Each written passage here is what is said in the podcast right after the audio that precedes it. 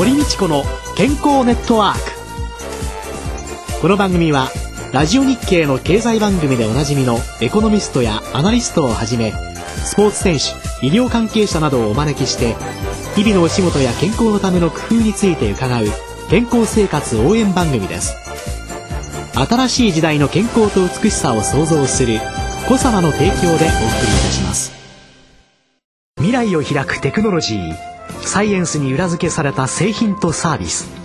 コサナは独自のビジョンによって新しい時代の健康と美しさを創造し皆様のより豊かな生活に寄与したいと願っています。正直に科学する。私たちはコサナです。お聞きいただいております健康ネットワークの公開録音。冬の健康管理旅の健康対策を来たる1月21日木曜日。午後2時から東京赤坂のラジオ日経で行います。どなたでも参加いただけます。ゲストは医師で日本渡航医学会副理事長の大越博文さんです。番組収録のほか健康ワンポイント講座プレゼント抽選会でお楽しみください。観覧ご希望の方は番組ホームページからまたはファックス、はがきでご応募ください。ファックス番号は東京03-3582-1944はがきの宛先は郵便番号107-8373ラジオ日経いずれも健康ネットワーク公開録音の係です。応募多数の場合は抽選となります。当選された方には招待状をお送りします。健康ネットワーク公開録音のお知らせでした。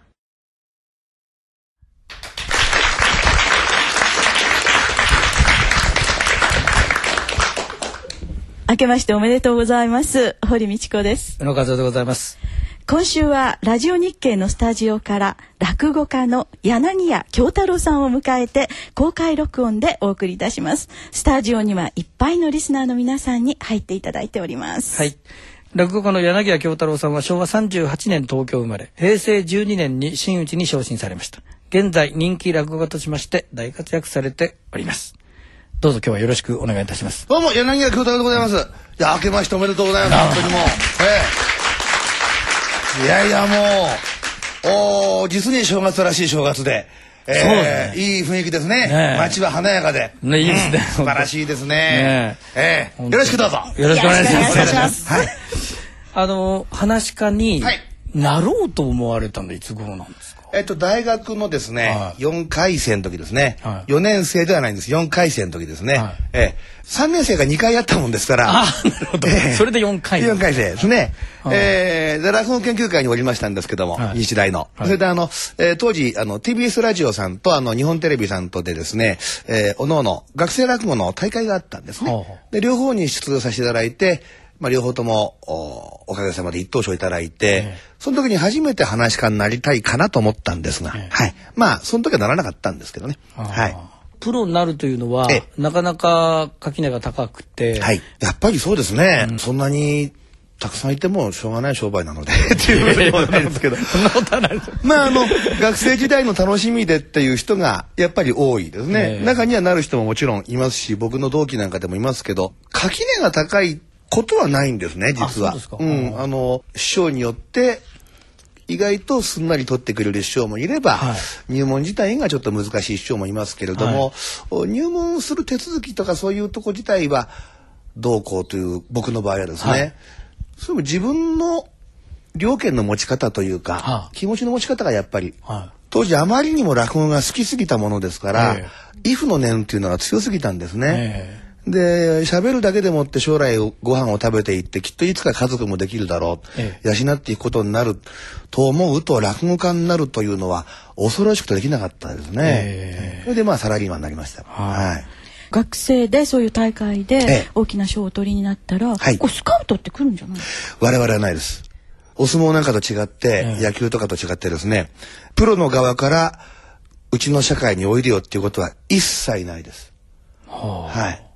なりたいやつは勝手になればいい、やめたいやつは勝手にやめればいいっていう世界なので、え例えば私の場合は落語協会にいますが、入門したからといって落語協会からその弟子を育成するための補助金が出るわけでもないし師匠のところに、ええ、で我々もなんかもらえるわけではない。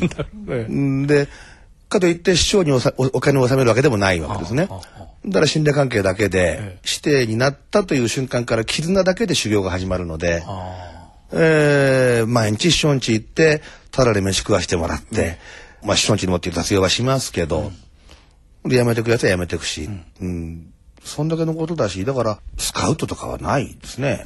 うんあ。ドラフトもないですよね。ないですね。FA もないですね。ないですねええそうすると、ん最初にどうやって入り口をじゃあつけたんですか？もう行くんですか？師匠そうです。あの、私の場合は、私の師匠柳家三教というんですが、三教の独演会の楽屋に行きまして、そこであの、えー入門のお願いをして、じゃあいついつうちに来て、おいでと。でそこで師匠のお宅に行って、正式に入門をお願いをして、はということですね。はまあ、それ以前にちょっと私はあの、特殊な例であの、当時、落語会を毎週やってる居酒屋さんがあって、そこでアルバイトしてたもんですから、はあの、うちの師匠と面識だけはあったんですね。あーえーそんなこともあって、はい。えーそれはいいバイトを見つけましたね。時給がもらえて落語が聞けるなんてね、最高でしたよ。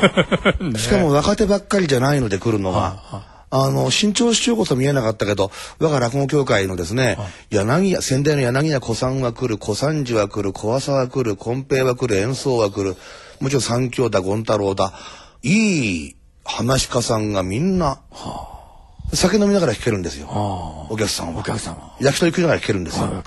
焼き鳥食いながらもう小三治師匠の小別れでボロボロ泣いたりなんかしてるんだ。ええなるほど我々バイトは時給もらいながら小三治が弾ける、小三が弾ける。一石二鳥だったですね。はその時に少しこうもう顔なじみには師匠とはなってたみたいい。なってはいました。ただあの、ならなかったですね。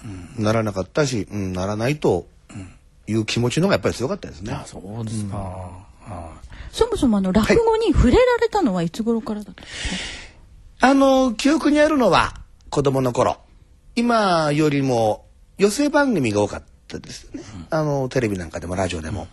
お笑いのバラエティというよりも寄席中継的なものが多かったので、えーそこで触れて、まあ、先代の三平師匠であるとか、物心ついてたと思うんですがね、あの、今の演歌師匠が歌役時代とか、あと私の子供の頃ですね、ちびっこタレントで雷門健坊さんって方がいたんですね。ああそうですね。ええ。で学習雑誌なんか読むと雷門健坊さんの師匠は雷門助六さんなんて出てるわけですよ。で僕はあの多分落語家の名前を一番初めに覚えたのは雷門助六ですね。ええ。その辺から落語ってものを知り始めたんですが、本格的にのめり込むようになったのは、えー高校時代、中学3年の時に古典落語が好きになって、のめり込んだのは高校時代ですね。はい。はい。高校時代どんな形で落語と接してらっしゃるんですか？まあ、ラジオ、テレビ、えあの、細かく見ると結構番組があってですね、えー録音できるものは全部録音して、横浜が実家なんですけれども、高校時代ぐらいから、本当に数回ではありますが、お小遣いを貯めて、寄席に行ったり、末広亭を見たりですね。こんな感じだったんですね。はい。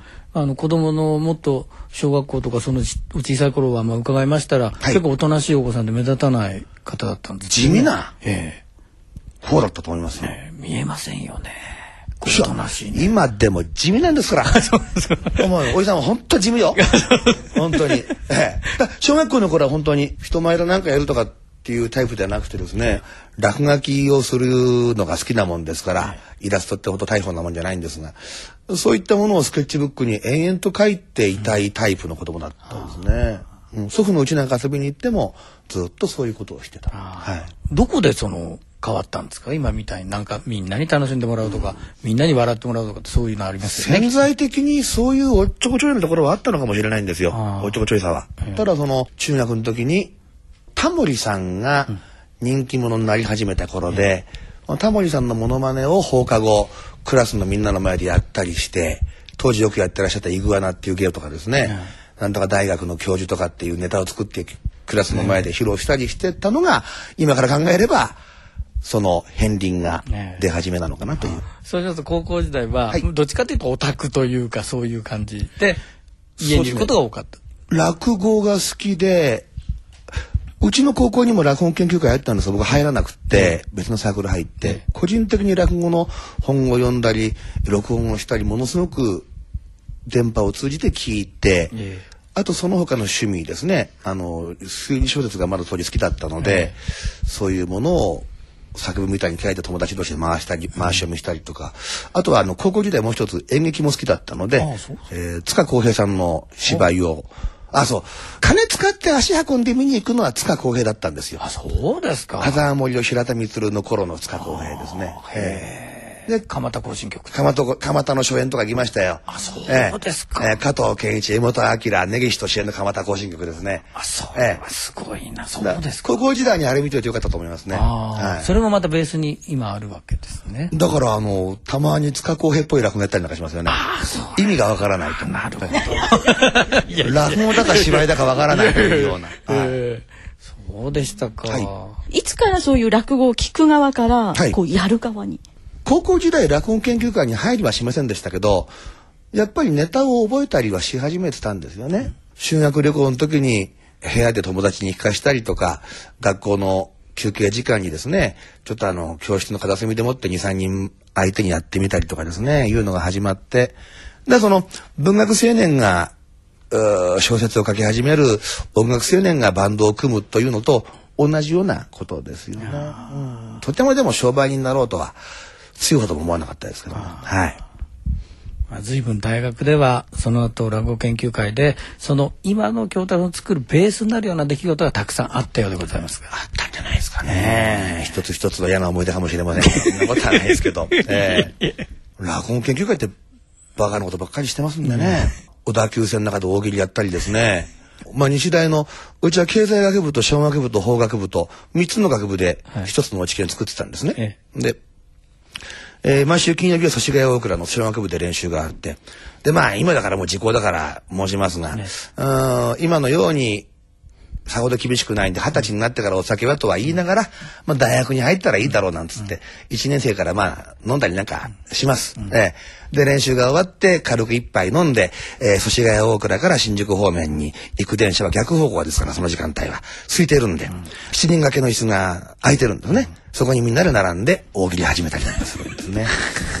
うんで、カップルがいたりなんかするとお題もらったりなんかして。お題くれ,、ええくれます？くれるんですよ、これがまた。じゃあ、日大とかけて、なんて言ってくれて。そうですか我々とかけましてなんてやってましたね。そうですえ日大とかけて。え日大とかけるとですね、えーっと、語弊があるんで放送できないと思うんですよ。差し障りにあることばっかり言うんで、私は。まあそういった中であの京太郎さんあのはい。痩せてはいませんよねとてつもなくなってますね。正直。はい。何か気にしてることとかありますか？あの、痩せよう痩せようという気持ちだけはあるんですが、痩せようと思うほど太っていくって珍しい体質なもんですから。いや、珍しくないですよ。私も同じでございます。先生そんな何もおっしゃいます？よ。いやもうラジオですから良かったですけど。いやいや、そんなことないですよ。先生、それ、目で目で探り合うのやめましょう。あのいや、どうしてもこういう商売なんで生活が不規則になります。はい。それであの、夜中に食べるのがいけないと思いながら、ついついあの、夕食の時間が夜の10時過ぎになってしまったりする。食べないで寝るのはさすがに腹が減って辛いという、そんなことが多いですね。だからあのそういうのをお食べになるときに、はい。あのピュアファイバーとかね食物繊維なんかをはいはい。一緒にお取りになっておくと吸収が抑えられますのであの、サプリメントみたいなサプリメントみみたいなものも。あそうですか。そうですよ。あの食べ物をはい。全部減らしてええ。とかね、夜食べないでとかって、はいはい。なかなかできませんのでね。ストレス溜まりますよね。食べながらねそういうのもちょっと利用されるとよろしいんじゃないでしょうかね。じゃあ、なんとかファイバー。ファイバー。ファイバー。ファイバー。はい、なんとかファイバーを食べながら夜中の2時にカツ丼食っても大丈夫ですか？いやいやだそこは少し控えめにしながら。あわかりました考えながら。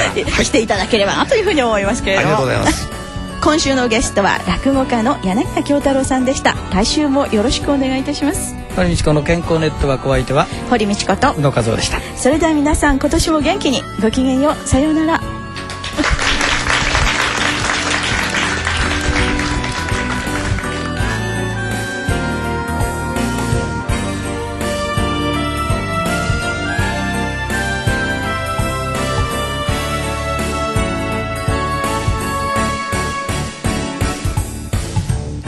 堀道子の健康ネットワーク。